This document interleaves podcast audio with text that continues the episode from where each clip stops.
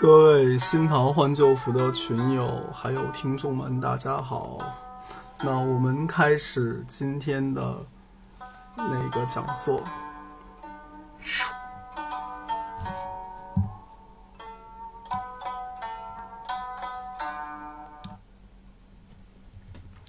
那刚才的这段音乐呢，是平时我们不用的另外一段，西西老师帮我们录的片头片尾。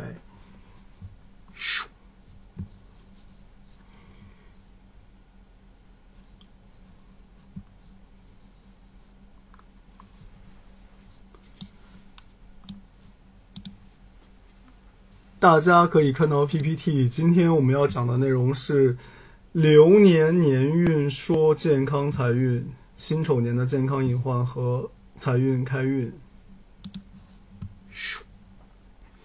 我的习惯呢，总是从文物来开始讲，那我们来一张文物。哈，这张图里面有一部分，昨天我们已经看到过了，就是葛仙公李北斗法。其实这是一张很大的敦煌文书，上面除了记载了葛仙翁李北斗法，还记载了其他什么七七八八的东西，比如说什么七月八月大吉，然后呢姓什么姓的会怎么怎么样，诸如此类。那这个就是一张，我们说是唐朝后唐时候的嗯风水年历吧。然后这张风水年历里呢，有一个很好玩的部分，就是它左边左上角有一个九宫格，上面写的是正月小见丙寅。然后九宫格里面呢写了呃几种颜色，第一行它是碧色、白色、白色，然后第二行是绿色，在中间左边是黑色，右边是白色。然后第三行下面中间是紫色，左边是赤色，右边是黄色。那这个是什么呢？这个其实就是九宫飞星，口诀是：一白是贪狼，然后二黑是巨门，三碧四绿是禄存和文曲。然后五黄中央土就是我们平时说的那个廉贞星，上节课我们有讲到，这就是前面一二三四五颗星了。那第六颗星武曲对应的也是白颜色，然后第七是破军，破军是呃赤色，然后呢还有八白，八白是那个左辅星，九紫是右弼星。这里面其实有个很好玩的东西，就是你看啊，第一颗星、第六颗星、第八颗星都是白颜色，然后它们对应的数字是一六八，有没有想到什么？就是所谓港澳台八九十年代开始传进来的这个六好啊、八啊好啊这种幺六八就是好的，那这个幺六八好的其实就是这三白，然后这三白呢？它在奇门里面对应的是修门、生门、开门三吉门，所以今天你听梅十二的课，你知道哦，原来幺六八好是好在这个地方是这么来的。那我们回来讲这个九宫格，这个九宫格呢，其实就是我们昨天提到并没有展开的那个流年飞星。那我们今天要讲的内容当然是辛丑年的流年飞星了。那我先把去年的和今年的放给大家看。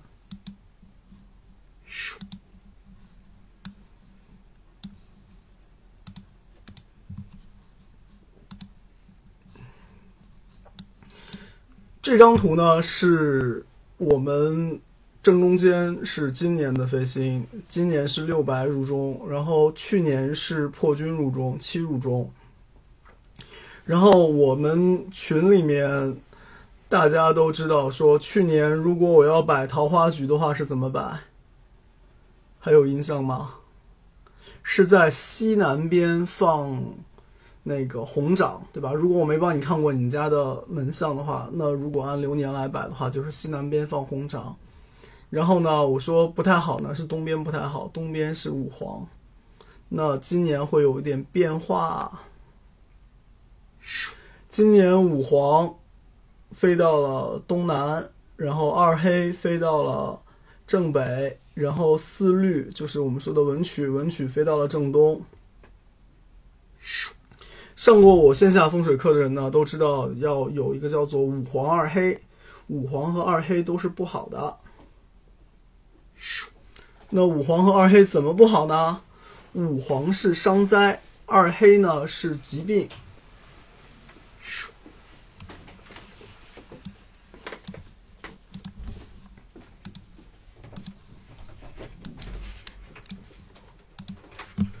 然后我这边又发了一页，然后你们看到了一个穿红衣服的大姐，然后这个呢就是网上很有名的一个一个风水师吧，台湾、香港、台湾风水师。然后他技术怎么样，我们再说。然后左边这张是通胜，通胜上面截出来的一段，告诉你辛丑年流年大利南不利北，然后呢利东方，是吧？叫利南北不利东方哦，他是说南北好，东方不好。那我们来看一下他这个说的对不对。然后右下角呢，这边是有一张那个牛年吉祥物放置图，它是凭什么来放的？它其实也是跟着这个流年飞飞星来放的。那我们也等会儿可以看一看它放的对不对。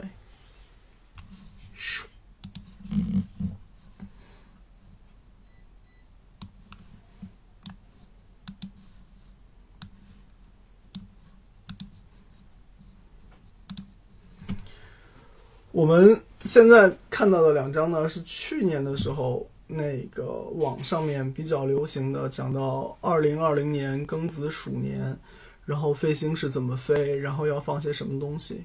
那如果你听过我昨天讲的内容，你就知道这个一二三四五六七八九九颗星，北斗九星，那他们是有好有坏，然后呢有不同表意，那。刚才发的这张图里面呢，它其实是把每颗星的表意有标出来，它的上面写的有些内容跟我学到的知识是不一样的。那我等会儿会给你们具体来讲。但是呢，你可以看到它们对应的，比如说，他认为正财位的正财位，他给你讲了适合摆什么东西，然后他又给你了那个告诉你偏财位适合摆什么东西。那这个有一些是可取的，有一些是有问题的。而我现在放出的这两张那个庚子年的九宫飞星，他们放的东西都是有点有点奇奇怪怪的。然后像什么雕塑啊，然后还有圣诞老人啊。那给大家一个比较简单的概念，就是家里面最好不要摆玩偶，摆玩偶的话容易招小人。听我前面的那些播客的朋友，应该或多或少知道这个。再就是这两张图，其实有一个需要注意的地方，你看他们两个，一个是西北在左上角，一个是东南在左上角。那按我们传统的中国的玄学的玩法，北是在下，南是在上。就是你看见这张图的时候，其实你是个向日葵，你是面朝太阳站的，跟我们平时的地图的摆法其实不太一样。平时的地图我们是上北下南，但是在风水里面呢，我们一般翻过来是上南下北。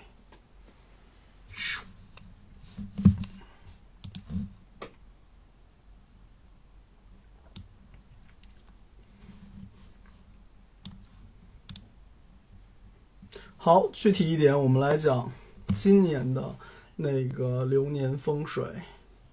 今年的流年风水里面呢，就是我们不是绿颜色的入中宫，我们是白颜色的入中宫。你看见我现在发的这一页 PPT，你就知道武曲是在中宫的。然后呢，西北飞到的是破军，然后正西飞到的是辅星，左辅星八白，然后。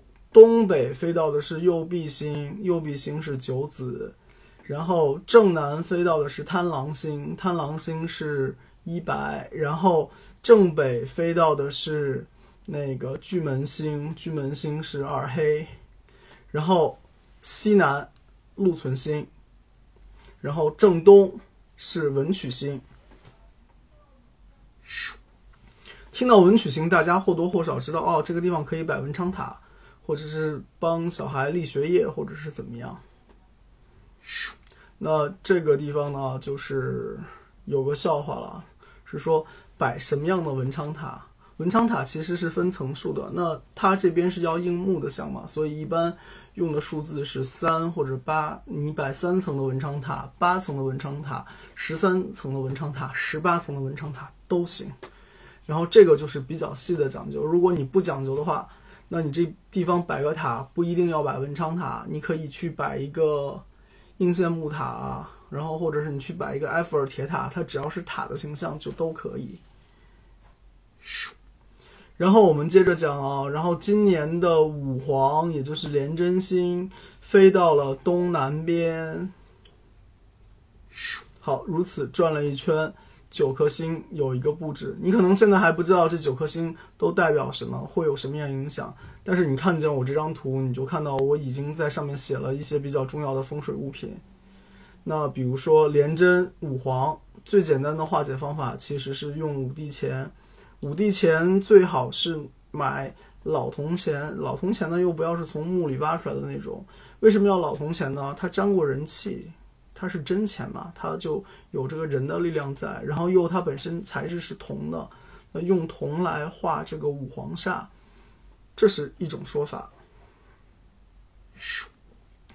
第二种说法呢是说那个五帝钱的造型，当然这是我发现的，然后五帝钱的造型可以跟滤波器做比较，滤波器的结构呢是外面是实心，里面也有这样圆圈的空间。然后呢，它可以借助这个两种介质，就是空气和它的这个金属壳之间的这个那个折射，然后把杂波滤掉。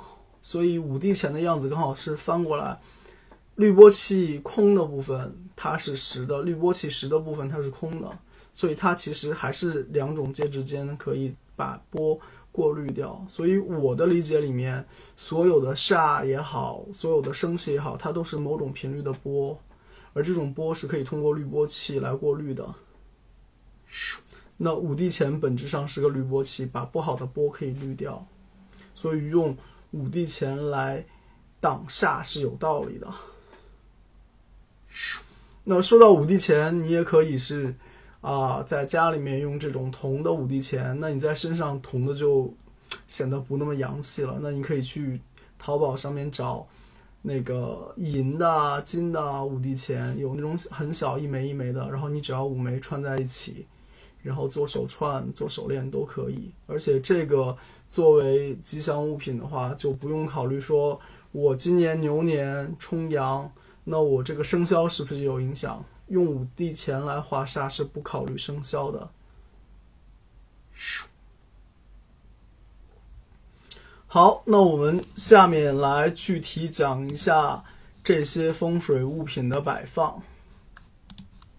刚才说了五帝钱是在东南，那第二个，你如果要招桃花的话，我教你的方法是摆在正东。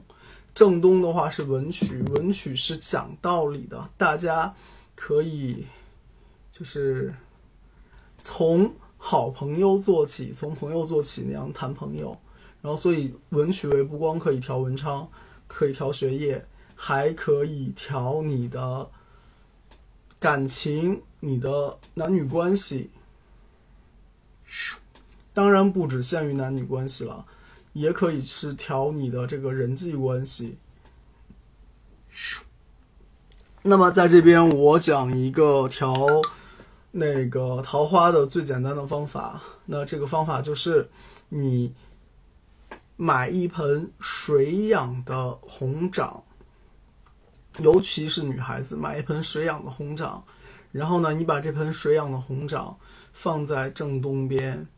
什么叫正东边呢？就是你站在你们家的正中间，你们家的那个行星，或者说你们家的那个重心上面，然后往东边看。你如果找不到东边的话，那你把你手机的指南针打开，找一下正东是在什么方向，然后你按着这个正东方向摆，一般不会有太大差错。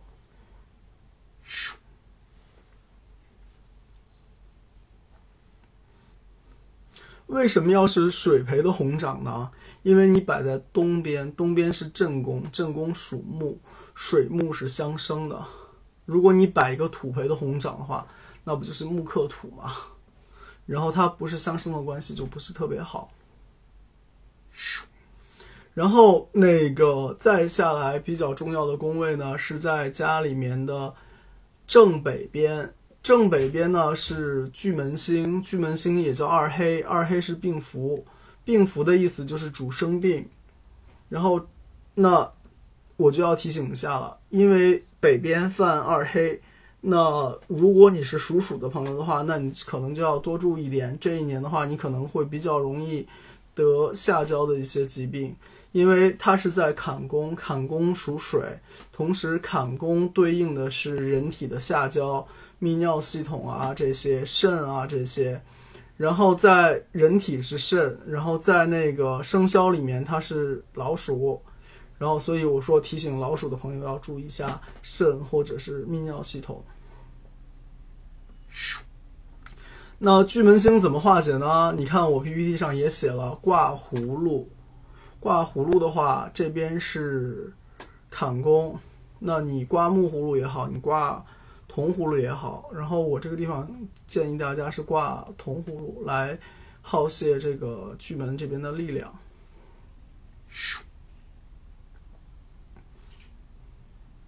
好，那流年风水里面最重要的三个我都讲了，我讲了你的五黄、二黑，还有桃花。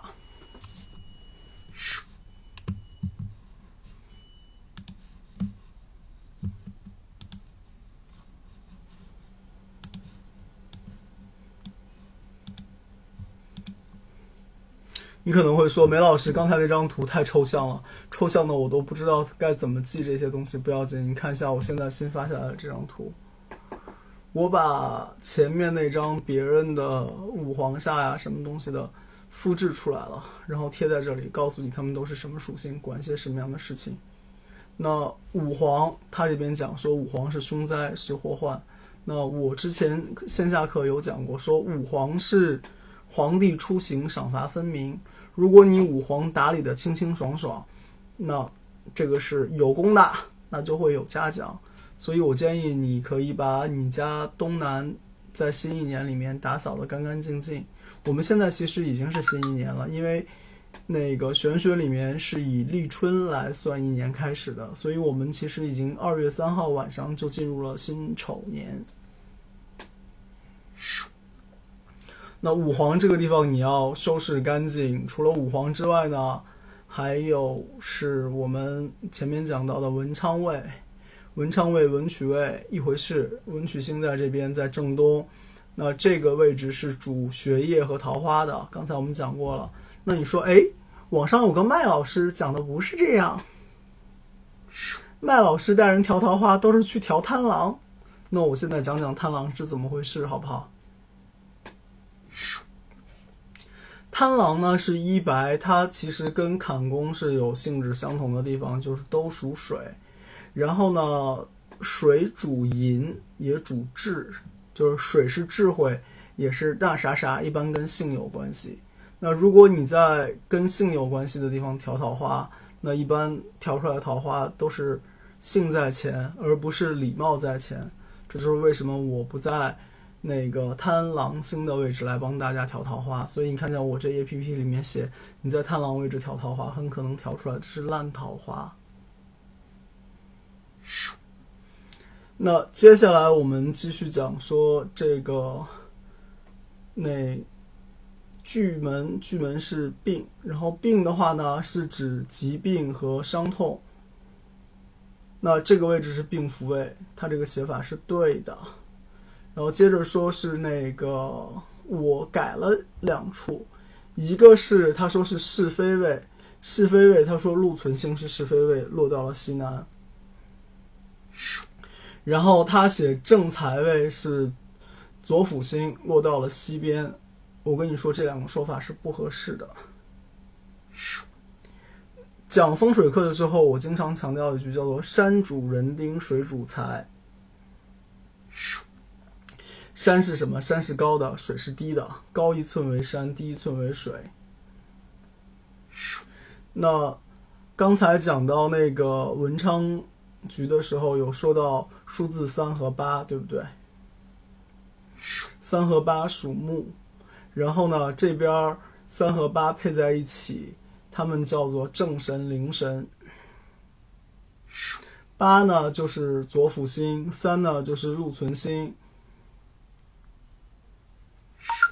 我们当下是在八运里面，所以左辅星是正神，那正神就是山，跟它对应的灵神，灵神就是水，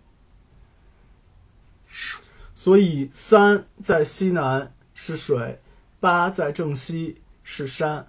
那山主人丁，水主财嘛，那你说调财位应该调哪里？当然是调。那个禄存星，也就是三在西南这个位置了，所以他说西南是是非位，这个有点不合适。然后八的话呢是正神，正神的话呢其实是主人丁、主旺气的，所以如果你属鸡，然后刚好今年那个左辅星飞到了西边。那你如果是一个想备孕、怀怀孕、生小孩的妈妈的话，那今年可能对你来说是一个比较好的机会。然后你经常在你们家西边待一待，那可能会比较容易受孕。那这个位置是旺气人丁，会让你运势好，所以说可以今年按流年飞星在西边待一待，坐一坐都不是问题。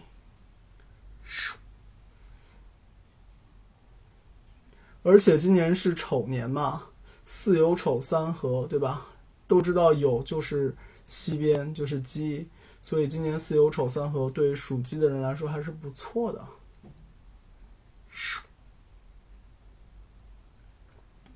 然后我们接着看啊，那个灵神，刚才我们也讲过了，这个地方适合做财位。昨天我其实留了一个伏笔，就是原局的坤宫西南。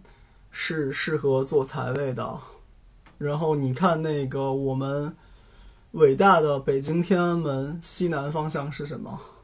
是那个射击坛五色图，那它这个本身就是一个大的风水阵，然后是用来帮皇宫催财的，所以嗯，你看故宫咋摆，你家也咋摆，所以你可以把家里面的这种金银细软啊。值钱的东西啊，今年都摆在你家的西南，帮你招招财，理理财运。跟西南对应的呢是东北，东北边的话是右弼星，是喜神。我们现在是八运，后面一个运是九运，九运就是右弼星当令，所以九运是旺气。也就是说，今年家里面的东北角会比较旺。而且东北角嘛是艮卦，艮卦就是小孩、小男孩，所以今年，嗯，如果想生小孩儿，那生小孩儿、生男孩儿的几率会高一点，所以今年可能就比较适合造人。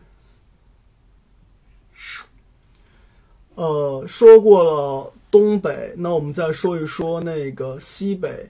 西北乾宫对应的是一家之主，对应的是男主人或者对应家里面的老父亲。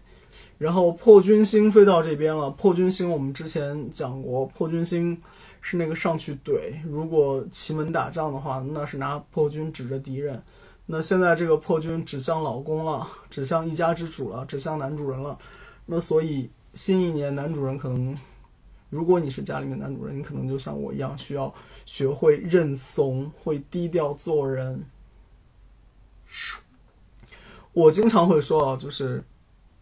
男人成熟的标志是什么？男人成熟的标志是认怂，就没有什么过不去的坎儿，没有什么不能低的头。那小家和和美美才是最重要的，其他的嗯不重要。小家和和美美才重要，其他不重要。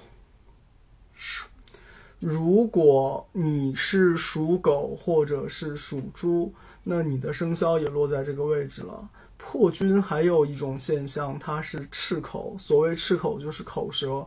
所以说，在新一年，如果你属狗或者属猪，或者是一家的男主人，那你就要小心，避免遇到这种跟口舌相关的事情。或者说，当你容易发生口舌的时候，你想想，哦，今年。年运是如此，那我忍一忍，退一步，海阔天空，就让它过去了。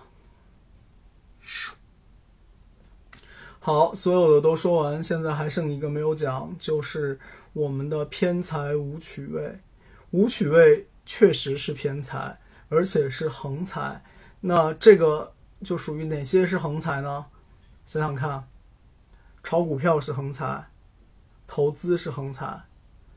买那个福利彩票是横财，所以今年横财是落在中宫。那你可以在你家屋子中间摆一些跟横财有关系的东西，然后也就是我教你在怎么做招财局。那你可以在这个位置上面摆摇钱树，然后呢摆一个储蓄罐，或者是摆一个招财猫，都可以。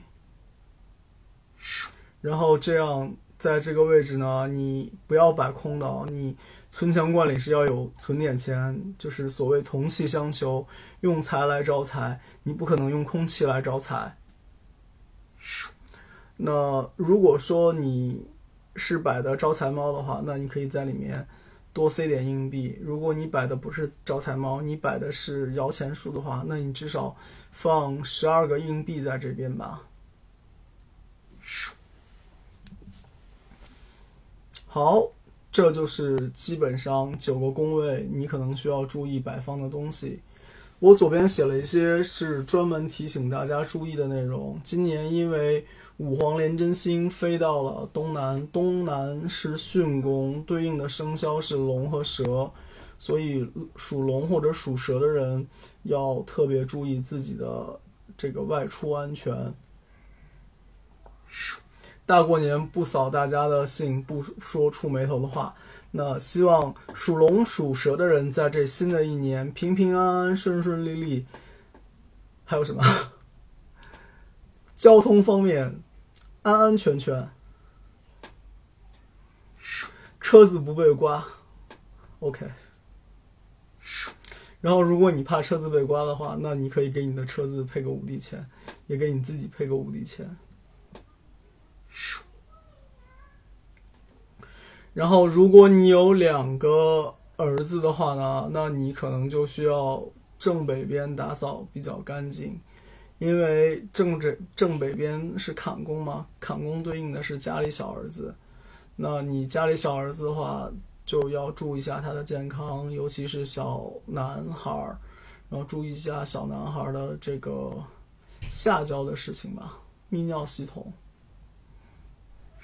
然后前面也讲了，这个是可以用葫芦来化解，建议用铜葫芦。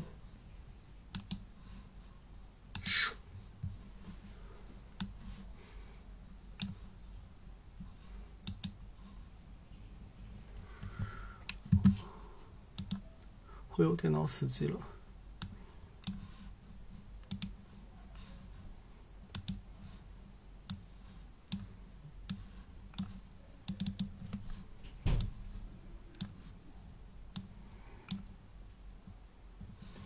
好，你说朱老师前面讲的这些非常好，但是呢，我太难记了，你能不能给我点简单的？OK，我们来一些简单的。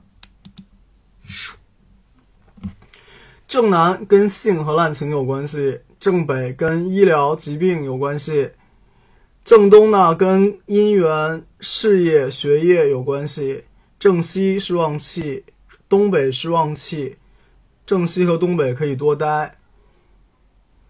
然后你如果考虑投资收益，可以在屋子的中间摆跟招财有关系的东西，摆跟聚财有关系的东西。尽量避免在西北角多待，西北角容易招口舌。如果是男主人的话，这一年额外注意口舌。然后东南，东南是皇帝出行赏罚分明，那这个位置挂五帝钱，去吸引、过滤、接纳、接收那样的气场，让那样的气场变成钱，化煞为财，为你所用。右边呢，这个照片就是一瓶红掌，然后用玻璃瓶来养。然后这个红掌的主人呢，就是当年我讲课的时候说到那个很经典的案例，一盆红掌开了六朵花，然后当时帮他招到五个还不错的小男生。所以大家可以在红掌招桃花这件事上努努力。然后在这个地方再给大家讲一个，就是效果更好的吧。就是你如果是小男生，你想找漂亮的小女生，那你想想你是喜欢范冰冰还是李冰冰，还是谁？whatever。然后哪怕是 Maggie Q 也可以。那你把她的照片打印出来贴在你的这个花瓶上面，然后该浇水浇水，该晒太阳晒太阳。如果你是小女生，那你可能找一张你的 idol 或者是你喜欢的男明星。注意哦，一定要身世清白，身世清白，身世清白，然后把它贴在这个玻璃瓶上面，然后会帮你们找到你们想要的人。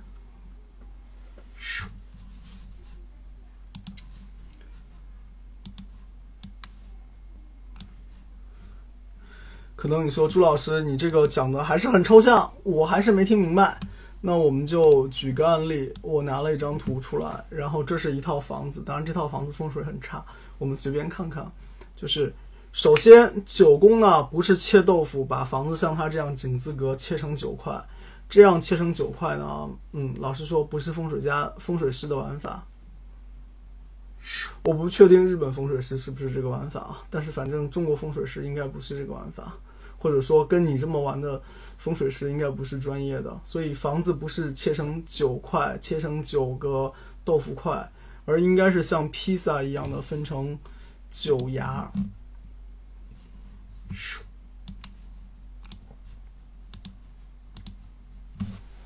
说是九牙，其实不是九牙，其实是八牙。是说你把整个圆周三百六十度。四十五度一格，分成八格，然后那它每一牙不就是一牙西瓜或者是一牙披萨吗？然后这一牙的范围呢，比如说你在正北零度，那左右各二十二点五度；那正南一百八十度，左右各二十二点五度；那正东正西也是这样，然后一共就分成了八块。然后这八块呢，就是我们前面讲过的那个地盘上面的八宫。所以刚才我们说了那么多八宫的东西，落实在图上是像这张我用红箭头、绿箭头、黄箭头、蓝箭头标出来的方法，而不是切成正正方方的九块。永远记住，不是切成方的豆腐块。然后我在这张图里面标了 A、B、C、D、E、F、G。然后这些位置呢，你们就可以仔细看一下。A 的话呢，对应的是他们家卧室，刚好落在飞星流年飞星五黄的位置了。那 A 门呢，其实就是我们说的五黄门。那五黄门化解起来呢，就是最好挂五帝钱。那你可以把五帝钱挂在这个房间的门的位置，就是 A 的位置。当然，你说我放在 B 的位置，窗口位置可不可以？其实也可以，但效果上呢，一般推荐放在门的位置。当然，前提是你卧室门刚好是在这个五黄的位置啊。然后我们再看 C 和 D C 和 D 呢都是属于放那个红掌可以的位置，但是他们家因为门是开在东面嘛。那 C 的位置等于是在门口，那可能不是很方便摆。OK，那你就摆在 D 的位置也没有问题。然后我们再看他们家的二黑，二黑刚好是在北边卧室里。然后呢，他们家这边有缺角，缺角在我看其实有些未必是需要补。然后那网上各种讲要补缺角的风水师很多，我就不在这边争论了。然后我是跟你讲，那你需要摆葫芦，像这套房子，那 E、F、G 的位置其实都是在我们说的可以挂葫芦的位置范围内。那这三个位置其实区别也不是特别大，你在 E 摆、在 F 摆、在 G 摆都可以，只要是在这个范围内摆就行了。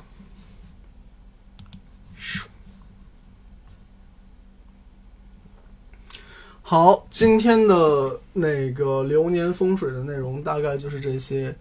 最后还是给大家强调一下，把五黄二黑的灾画好，然后呢，把八白。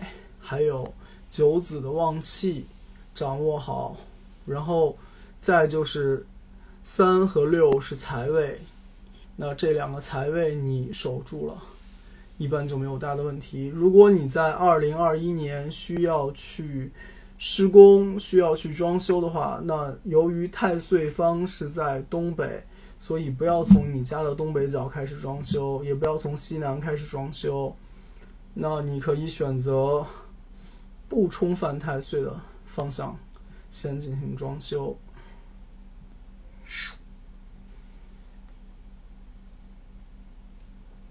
风水里面嘛，就是五黄二黑比较厉害，太岁方也很厉害，惹不起。装修的时候不要在太岁方先动，那个叫做在太岁头上动土。关于太岁的话题，我们明天哦不，明天是后天，也就是大年初一，会专门讲这些神神鬼鬼、神神叨叨的东西。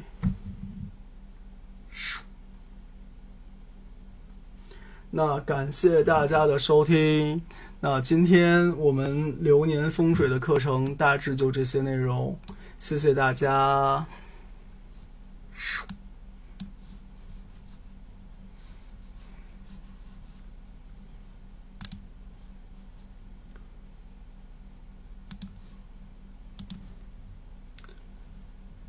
如果大家还有其他什么问题，欢迎在我们的播客电台“新桃换旧符”下面留言，也大家来聊这些风水啊、神神叨叨的事情。